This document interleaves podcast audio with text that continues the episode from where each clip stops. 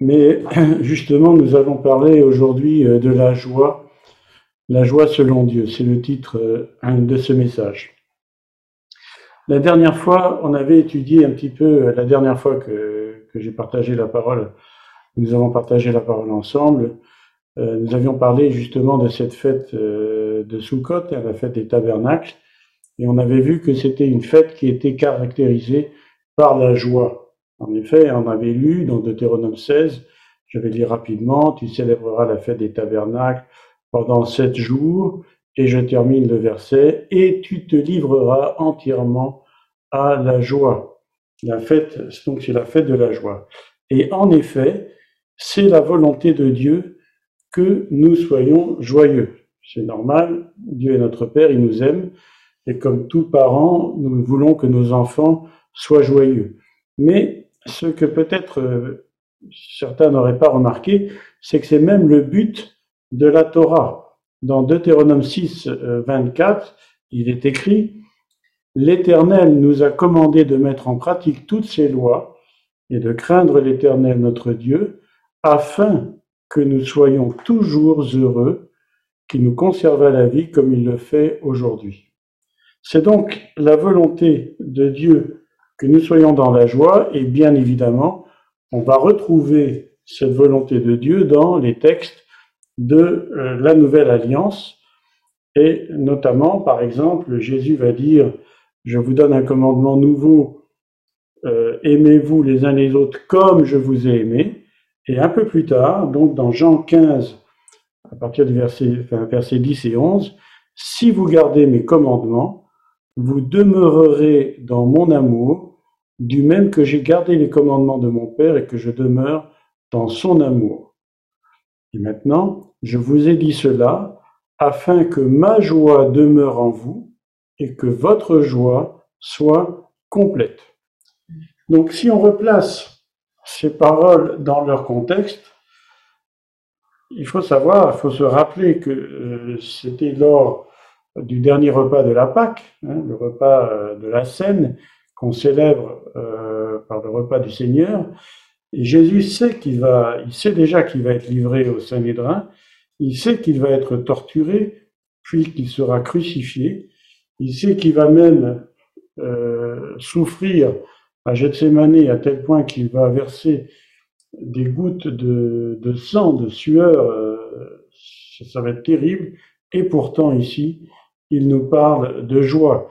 Et même euh, dans tous les chapitres suivants, Jean 16 et Jean 17, il va nous parler de joie euh, à plusieurs reprises. Et c'est ça qui est vraiment euh, interpellant.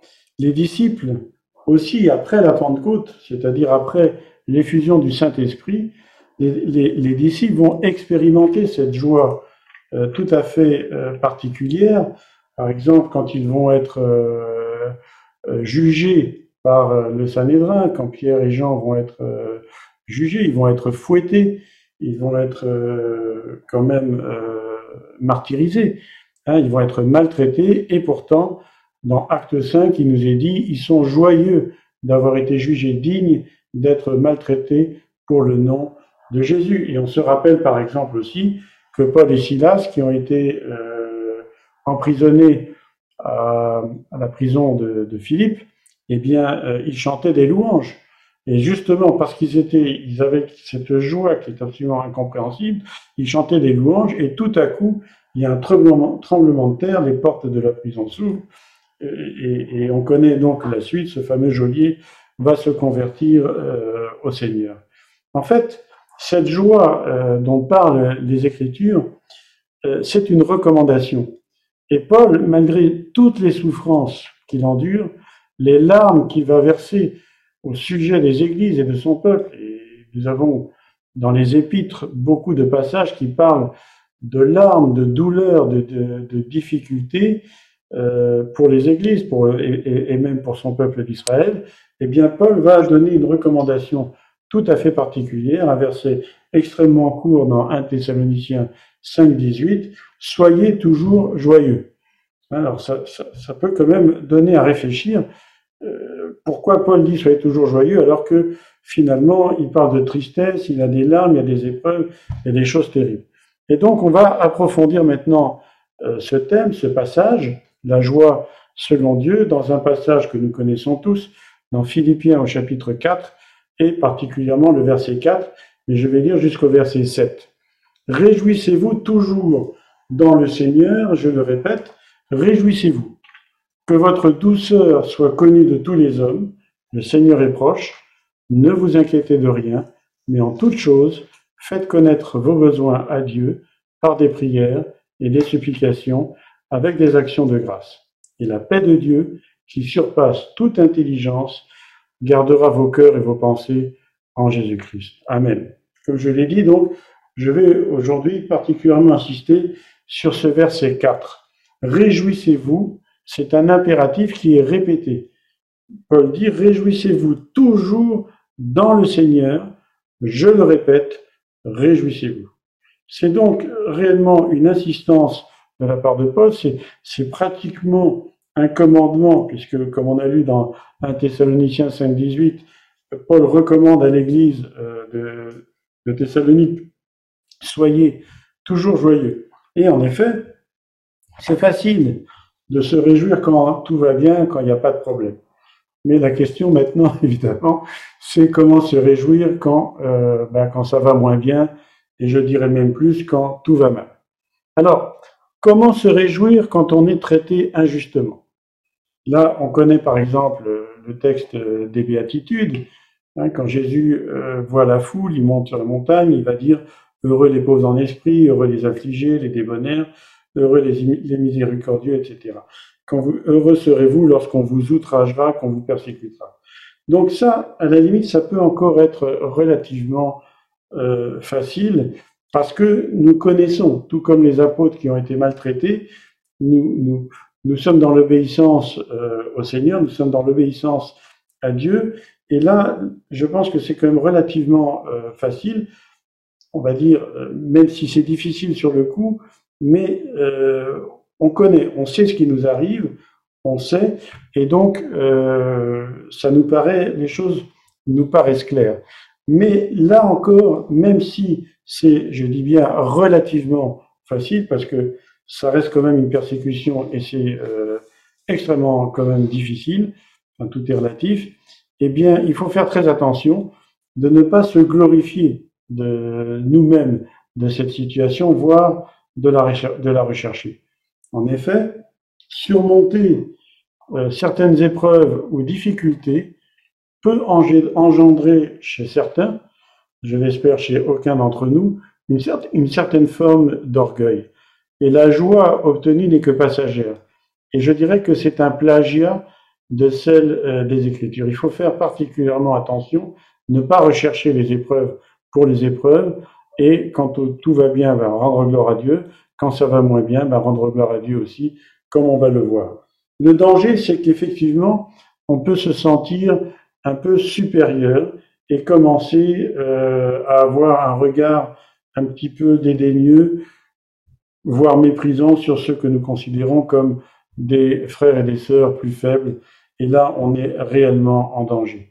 Il faut vraiment faire attention à l'orgueil. Que dire aussi euh, dans les certaines assemblées, nous en avons tous connu, malheureusement, hein, que dire de ces fausses joies qui sont souvent hypocrites hein, On va se retrouver, euh, pour ceux qui, qui, ont, qui, ont, qui peuvent encore euh, aller dans des, dans des assemblées, dans des églises locales, hein, on connaît tous ce genre de fausses joies, c'est souvent hypocrite et qu'on trouve justement dans ces assemblées. On va chanter des cantiques joyeux, on va battre des mains, mais il faut le reconnaître, tout ça, malheureusement, ça sonne faux. C'est une forme euh, d'hypocrisie. Donc il faut faire attention à cette fausse joie, à cette fausse, j'irais même jusqu'à dire à ce faux christianisme, quelque chose qui, qui ne va pas, qui ne tourne pas rond.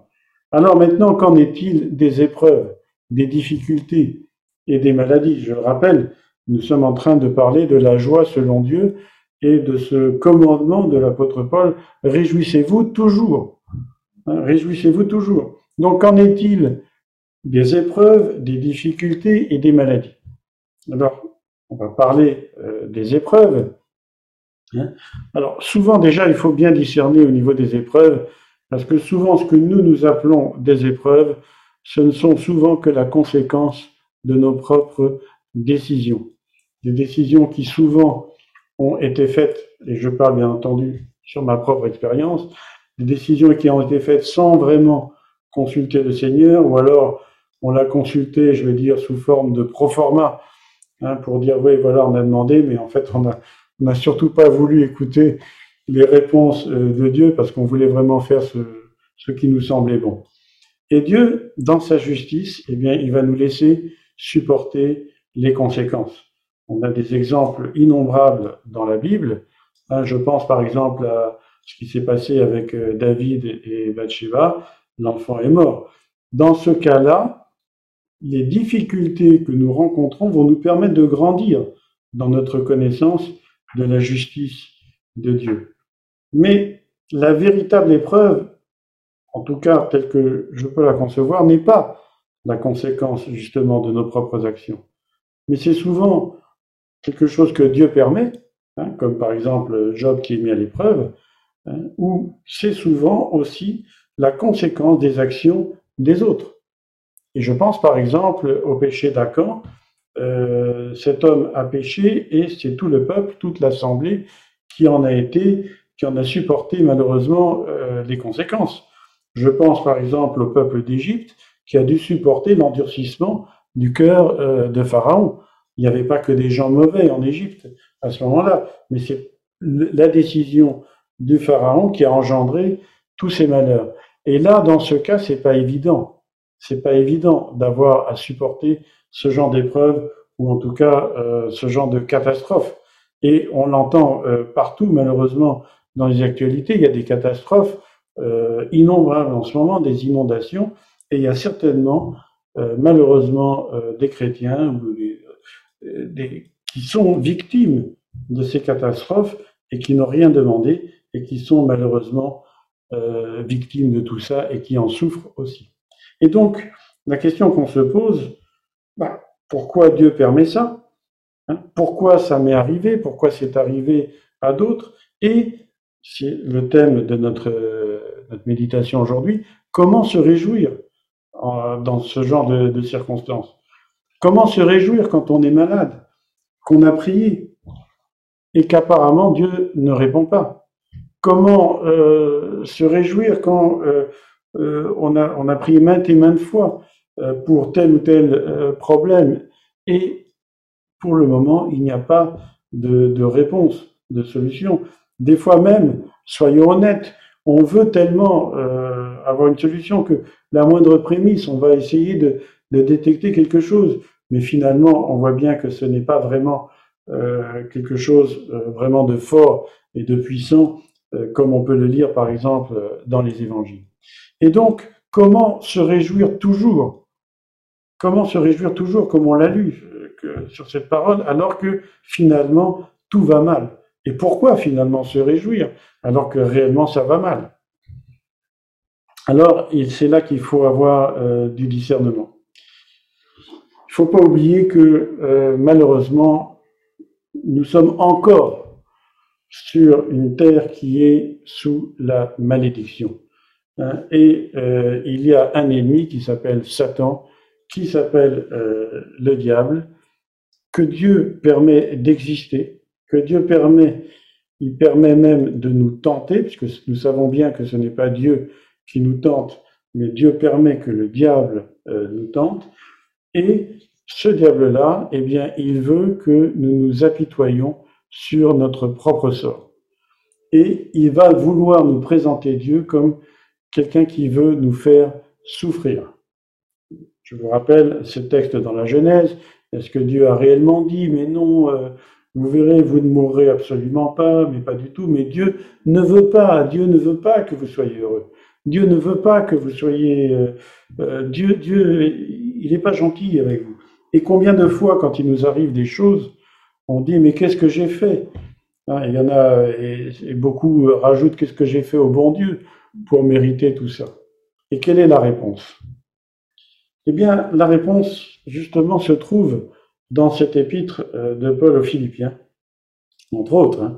Euh, c'est une épître assez particulière parce que Paul, en fait, dans cette épître, il va se livrer un petit peu aux Philippiens. Vous remarquerez que c'est une épître qu'on pourrait même qualifier un petit peu comme la, symphonie numéro 9 de, Beethoven. Hein, c'est un hymne à la joie, l'épître aux Philippiens. Et pourtant, nous savons que euh, Paul l'a écrite alors qu'il était en prison.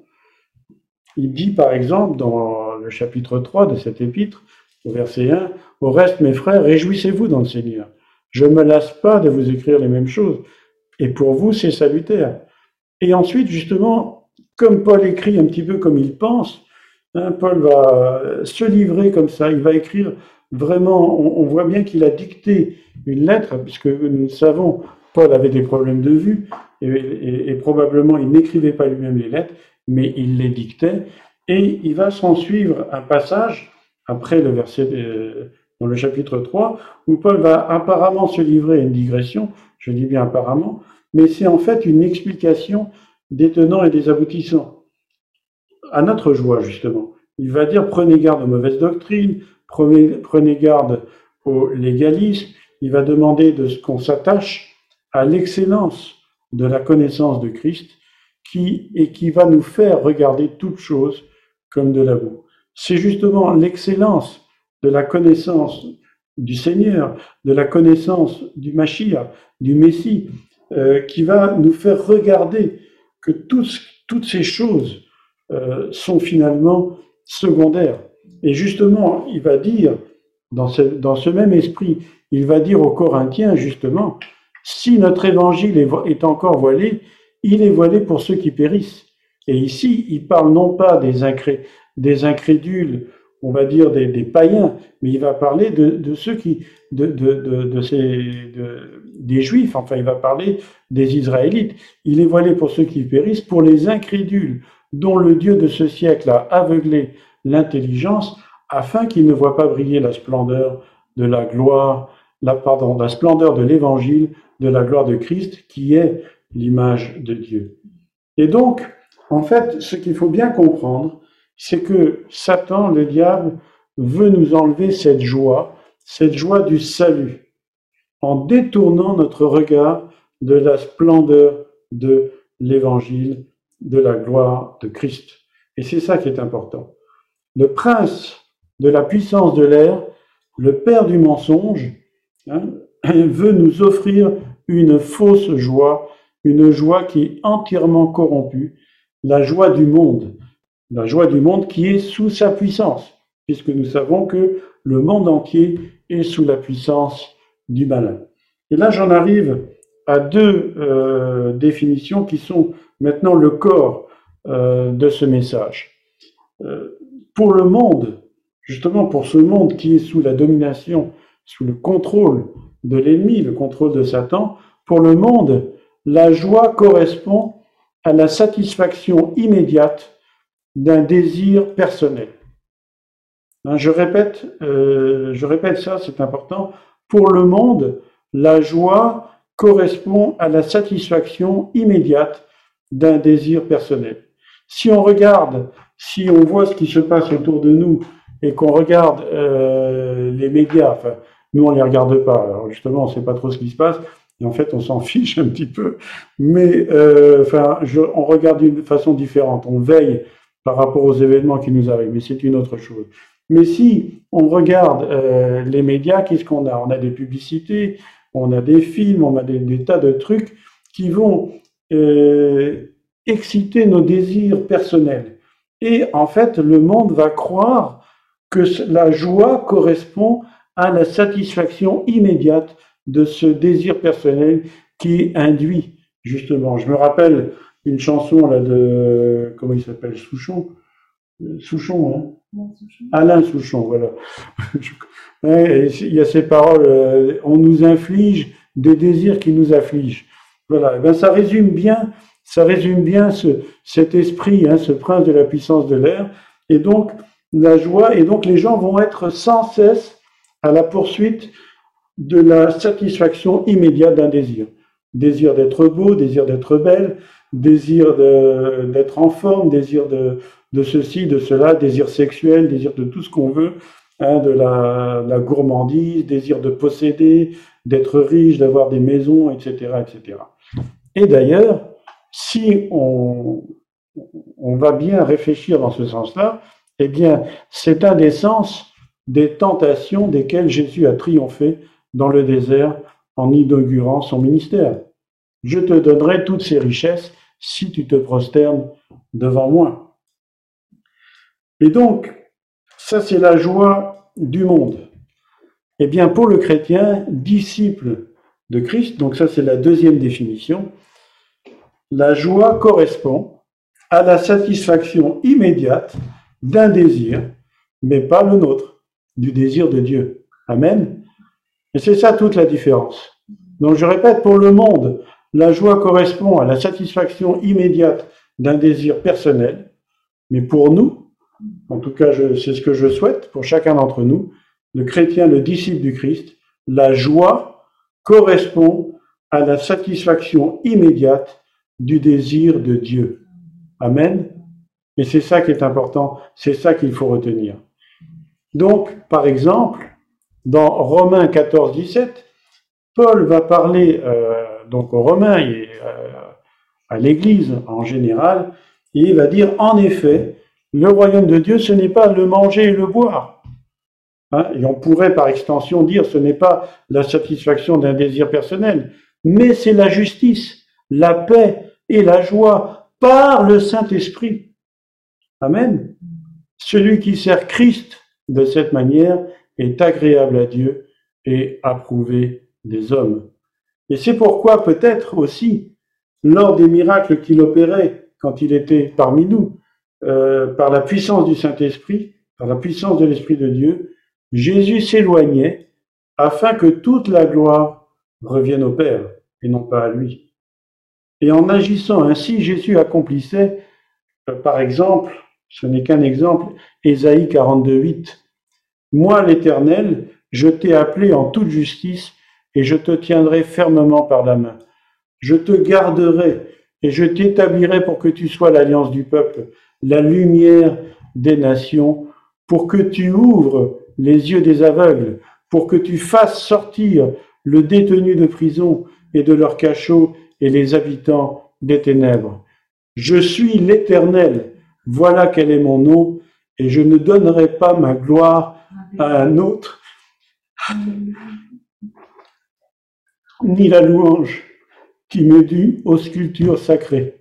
Alléluia. En d'autres termes, ça veut dire que la satisfaction immédiate, selon le monde d'un désir personnel, pourrait pratiquement s'assimiler à une forme sournoise d'idolâtrie. Et ça, c'est très important qu'on s'en rappelle.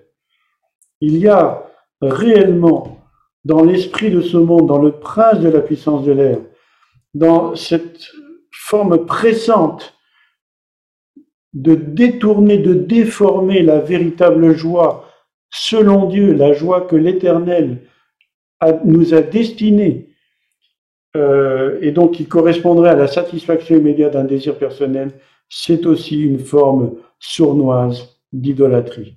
Et ça, c'est particulièrement important. Inspiré par le Saint-Esprit, David écrit Heureux l'homme qui place sa confiance en l'Éternel et qui ne se tourne pas vers les orgueilleux et les menteurs.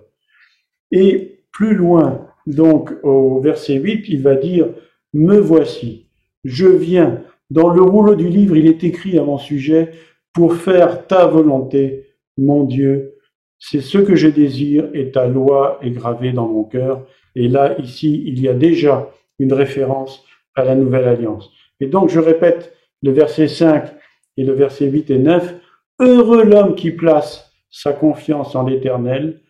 Voici, je viens dans le rouleau du livre pour faire ta volonté, mon Dieu. C'est ce que je désire et ta loi est gravée au fond de mon cœur. Et donc, nous avons maintenant la raison pour laquelle Paul va nous dire pourquoi toujours se réjouir. Comme on l'a vu au, début. Jésus, dans Jean 15, avait dit, je vous dis ces choses afin que ma joie soit en vous et que votre joie soit parfaite. Et donc, ce qu'on peut retenir, c'est que la joie parfaite vient seulement de Dieu. Elle ne vient que de Dieu. La véritable joie ne vient pas de l'accomplissement de nos désirs personnels ou quoi que ce soit. La véritable joie vient de Dieu. Et d'ailleurs, c'est ce qui va se produire dans Luc. Euh, c'est ce qu'on va lire maintenant. D'abord, une première référence dans Luc 11, qui va, on va dire, illustrer un petit peu ce que nous venons de, voir ensemble. Jésus euh, est dans la foule, et tandis que Jésus parlait ainsi, Luc 11 à partir du verset 27, tandis que Jésus parlait ainsi, une femme élevant la voix du milieu de la foule lui dit, Heureux le sein qui t'a porté, heureuses les mamelles qui t'ont allaité. Là, on est typiquement dans, le, dans les formes d'expression juive. Et il répondit, Heureux plutôt celui qui écoute, ceux qui écoutent la parole de Dieu et qui la gardent. Et là, on voit justement très nettement l'opposition qu'il y a entre justement l'accomplissement du désir humain et la joie qui est purement humaine et qui, n'est pas nécessairement malsaine, mais euh, sur laquelle il faut justement faire attention. Heureux euh, le sein qui t'a porté, c'est typiquement, je veux dire, la joie d'une maman, etc. La joie, la fierté, surtout les mamans juives. Alors là, je vous raconte pas, hein, les mamans juives, ça c'est terrible. Et donc, hein, qui sont heureuses d'avoir leurs leur enfants, etc., qui sont très fiers, etc. Mais ça, c'est purement humain. Et Jésus va répondre heureux plutôt ceux qui écoutent la parole de Dieu et qui la gardent. La joie parfaite, donc, ne vient pas de ce que nous avons fait ou non, avec ou sans Dieu. Luc 10, 19, 20. Voici, donc là, je vous rappelle, donc c'est Jésus qui avait donné euh, aux 70 le pouvoir de marcher hein, euh, et d'aller, euh, de partir en mission comme ça, et d'aller guérir, d'aller annoncer la bonne nouvelle. Et il dit, voici, je vous ai donné le pouvoir de marcher sur les serpents et les scorpions et sur toute la puissance de l'ennemi, et rien ne pourra vous, nuire. Cependant, ne vous réjouissez pas de ce que les esprits vous sont soumis. Mais réjouissez-vous de ce que vos noms sont écrits dans les cieux. Amen. Réjouissez-vous de ce que vos noms sont écrits dans les cieux. En d'autres termes, on peut avoir reçu de la part de Jésus lui-même la puissance de pouvoir marcher sur les serpents, sur la puissance euh, de l'ennemi, euh, le pouvoir. Donc, il va se passer des tas de choses. On va imposer les mains aux malades, ils seront guéris, comme le dit la parole. On va faire des tas de choses, c'est formidable. Et gloire à Dieu pour ça. Mais par contre, réjouissez-vous. Ne vous réjouissez pas de ce que les esprits vous sont soumis, mais réjouissez-vous de ce que vos noms sont écrits dans les cieux. Et de la même façon, pourquoi? Parce que justement, comme on l'a lu tout à l'heure, je suis l'Éternel. Voilà quel est mon nom, et je donnerai pas ma gloire à un autre, ni la louange qui m'est due aux sculptures sacrées. Si on a le pouvoir justement de marcher sur la, puissance de l'ennemi, on peut très bien s'en enorgueillir. Et là, il faut faire très attention. Donc, notre seul sujet de gloire, c'est la croix du Seigneur, c'est notre salut, c'est ce qu'il a fait pour nous. Et c'est notre seul sujet de réjouissance. Et justement, on va le voir, c'est juste le verset suivant, le verset 21. En ce moment même, Jésus tressaillit de joie par le Saint-Esprit. Vous imaginez Jésus, le Seigneur, le Fils de Dieu, il lui-même, il tressaille de joie par le Saint-Esprit. Et il dit, je te loue, Père, Seigneur du ciel et de la terre, de ce que tu as caché ces choses aux sages et aux intelligents, et de ce que tu les as révélées aux enfants. Oui, Père, je te loue de ce que tu l'as voulu ainsi. Alléluia, gloire à Dieu. Et pourquoi il dit ça? Eh bien, il dit ça juste le verset d'avant, dans le verset 18. Et Jésus leur dit, je voyais Satan tomber du ciel comme un éclair. Alléluia. La puissance du malin commençait à être ébranlée. Jésus commençait à voir le résultat de son ministère. La puissance du malin était ébranlée et par la foi, il voyait Satan tomber du ciel comme un éclair. Et c'est pour ça que Jésus tressaille de joie, tout simplement parce que la volonté parfaite de Dieu est en train de s'accomplir. Et pourquoi elle s'accomplit? Tout simplement parce que Jésus est venu pour accomplir la volonté de Dieu.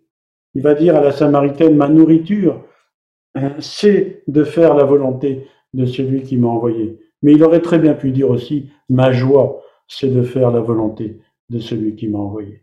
Et c'est ce que nous pouvons dire également. Et donc, si on en revient maintenant à Philippiens 4, hein, eh bien, euh, il suffit de lire quelques versets euh, avant Philippiens, avant le verset 4. On peut lire à partir du verset 1. C'est pourquoi, mes bien-aimés, très chers frères, vous qui êtes ma joie et ma couronne, demeurez ainsi ferme dans le Seigneur, mes bien-aimés. J'exhorte Évodie et j'exhorte Saint-Tiche à être d'un même sentiment dans le Seigneur, communion, volonté de Dieu. Et toi aussi, fidèle collègue, oui, je te prie de les aider.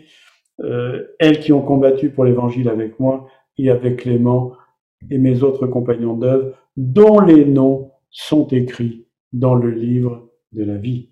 Et voilà la raison pour laquelle, juste après, Paul va dire, réjouissez-vous toujours. Réjouissez-vous toujours parce que, comme Jésus le dit, réjouissez-vous parce que vos noms sont écrits dans les cieux. Réjouissez-vous toujours parce que vos noms sont écrits dans le livre de la vie. C'est parce que vos noms sont écrits dans le livre de la vie que vous avez le pouvoir de chasser les démons, que vous avez le pouvoir de guérir les malades. Mais notre premier sujet de réjouissance, c'est simplement ce que le Seigneur a fait pour nous et la conséquence, à savoir la présence du Saint-Esprit dans nos vies. Donc la réponse, elle était justement là. Les noms, nos noms sont écrits dans le livre de vie. Et donc oui, on peut se réjouir toujours, on doit se réjouir toujours parce que nos noms sont écrits dans le livre de vie. Et parce que si nos noms sont écrits dans le livre de vie, ça veut dire que nous avons reçu le Saint-Esprit. Et que si nous avons reçu le Saint-Esprit, alors le fruit de l'Esprit va se manifester dans nos vies. Et comme nous le savons, le fruit de l'Esprit, c'est l'amour, la joie, la paix, la patience, la bonté, la bénignité, la fidélité, la douceur, la tempérance et la loi n'est pas contre ces choses. Dans Galates 5, 22. Et justement, Paul continue juste après au verset 24. Et qu'est-ce qu'il dit? Ceux qui sont à Jésus-Christ ont crucifié la chair avec ses passions et ses désirs. Amen. Et donc, et quelques versets plus haut dans la même épître aux Galates, Paul va dire, j'ai été crucifié avec Christ. Et si je vis, ce n'est plus moi qui vis, c'est Christ qui vit en moi. Si je vis maintenant dans la chair, je, je vis dans la foi au Fils de Dieu qui m'a aimé et qui s'est livré lui-même pour moi. Amen. Donc, pour être rempli de cette joie surnaturelle, il faut se vider. Amen. Pour être rempli de cette joie, il faut se vider il faut se dépouiller de soi-même, se dépouiller de ces choses qui ne sont pas de la volonté de Dieu. Et, il faut être vraiment ouvert et rempli de l'Esprit. Soyez continuellement remplis de l'Esprit, dira Paul dans Éphésiens 5, 18. Tout le reste, ça n'a aucune importance. Qu'est-ce que c'est que notre vie sur la terre, notre passage sur la terre? Hein, nous sommes qu'une vapeur, comme dit la, comme dit la parole. Hein, nous ne sommes qu'une vapeur. Qu'est-ce que c'est que notre passage sur terre par rapport à l'éternité de joie qui nous attend en présence du Seigneur, alors que nous aurons hérité justement de ce corps glorieux. Alors c'est vrai, nous devons, nous devons faire face pour le moment. Nous sommes sur une terre qui est maudite. Nous sommes en combat, en lutte permanente. Nous sommes en guerre et c'est le ministère d'ailleurs de Z37. Nous sommes en guerre contre, contre l'ennemi. Alors, eh bien, soyons remplis de cette joie surnaturelle, parce que justement, la parole de Dieu nous dit que la joie de l'Éternel sera notre force. Amen. Dans Néhémie. Alors, soyons remplis de cette joie qui vient de Dieu, cette joie de l'Éternel, comme c'est écrit dans Néhémie 8 au verset 10. C'est la joie de l'éternel. C'est pas la joie qui vient euh, du fait qu'on a pu acheter une belle, voiture ou, ou euh, s'acheter des beaux vêtements. Tout ça, on s'en fiche complètement. Cette joie de l'éternel, elle est surnaturelle. Elle est complètement surnaturelle. Elle n'a rien à voir. Elle est indépendante des circonstances. Indépendante de ce qui nous arrive. Ça n'a aucun rapport. 1 Thessaloniciens 1.6. Vous-même, vous êtes devenus nos imitateurs et ceux du Seigneur en accueillant la parole au milieu de grandes difficultés avec la joie du Saint-Esprit. Alléluia. La joie selon Dieu, c'est la joie du Saint-Esprit. Et donc, en conséquence, avec Paul, on peut dire, dans Philippiens 4, un peu plus loin, verset 11, J'ai appris à être content de l'état où je me trouve. Je sais vivre dans l'humiliation, je sais vivre dans l'abondance. Et tout et partout, en tout et partout, j'ai appris à être rassasié et avoir faim, à être dans l'abondance et à être dans la disette. Je peux tout par celui qui me fortifie. Amen. Voilà donc la véritable source de la joie. Cette joie, elle est le fruit, elle est un aspect du fruit de l'esprit qui est l'amour, la joie, la paix, la douceur. Eh bien, euh, c'est cette joie. Donc, soyons remplis de cet esprit. Oui, je peux toujours me réjouir parce que je suis sauvé et parce que j'ai la joie du Seigneur en moi. À l'heure, et je termine maintenant, à l'heure où nous savons que des temps difficiles s'approchent, il est de plus en plus important donc de se rappeler que d'abord, Dieu nous aime à un point qu'on ne peut même pas s'imaginer. La foi, la foi dans l'amour de Dieu, la foi dans sa toute-puissance, dans sa présence auprès de nous, la foi dans sa parole. Dieu veut que nous soyons toujours heureux, indépendamment justement des circonstances, comme on vient de le lire. Cette joie n'est pas celle du monde, qui est basée sur la satisfaction immédiate d'un désir, mais cette joie, elle est basée sur la présence du Saint-Esprit en nous. C'est la joie de l'éternel Yeshua qui est notre force. Cette joie est totalement surnaturelle et justement, elle témoigne de la présence du Saint-Esprit en nous. Et lorsque guidés par le Saint-Esprit, nous obéissons instantanément à Dieu, alors nous ressentons sa joie, tout comme Jésus va tressaillir de joie, quelles que soient les situations. Et justement, le fruit de l'Esprit se manifeste pleinement lorsque nous renonçons de plein gré à nous-mêmes et à la satisfaction de nos propres désirs, afin qu'en toutes circonstances, la volonté de Dieu s'accomplisse, que ton règne vienne, que ta volonté soit faite sur la terre comme au ciel, que ta volonté soit faite dans ma vie. Donc nous renonçons à nous-mêmes complètement, inconditionnellement, afin que la volonté de Dieu s'accomplisse. Et je termine avec ce verset qu'on trouve dans l'Épître aux Romains, chapitre 15 et au verset 13, que le Dieu de l'espérance vous remplisse de toute joie et de toute paix dans la foi pour que vous débordiez d'espérance par la puissance du Saint-Esprit. Amen. Voilà. Je propose qu'on prie, qu'on ait un petit moment de prière. Et peut-être qu'il y a parmi nous des, frères et des sœurs qui veulent que nous prions tout particulièrement pour eux, parce que justement, euh, peut-être qu'ils ne ressentent pas euh, cette joie parfaite. Et je répète que cette joie, vous savez, il y a cette espèce de fausse joie, on en a parlé tout à l'heure, cette joie un petit peu hypocrite. Euh, on fait semblant d'être joyeux, euh, on fait semblant de... Mais en fait, on ne l'est pas au fond de nous. Mais la parole de Dieu n'a rien à voir avec ça. On peut très bien avoir une joie profonde, mais ne pas la manifester. On doit rester nous-mêmes, marcher dans la vérité. Mais au fond de nous, même si nous sommes atteints dans notre chair, même si nous sommes atteints dans nos sentiments, au fond de nous, nous avons cette joie, nous avons cette espérance, et elle est inaltérable, parce que c'est le fruit de l'Esprit qui est en nous.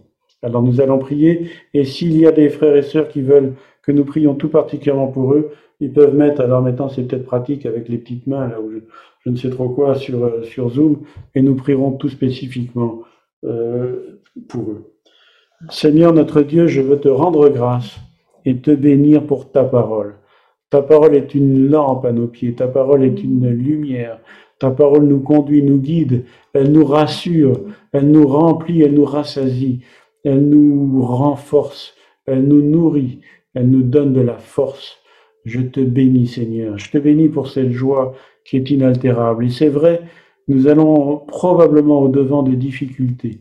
Quand nous voyons l'état de, cette planète, de ce monde, qui s'enfonce de plus en plus dans les ténèbres, avec des choses de plus en plus euh, incroyables, et, nous voyons justement au travers de ces choses l'accomplissement de ta parole.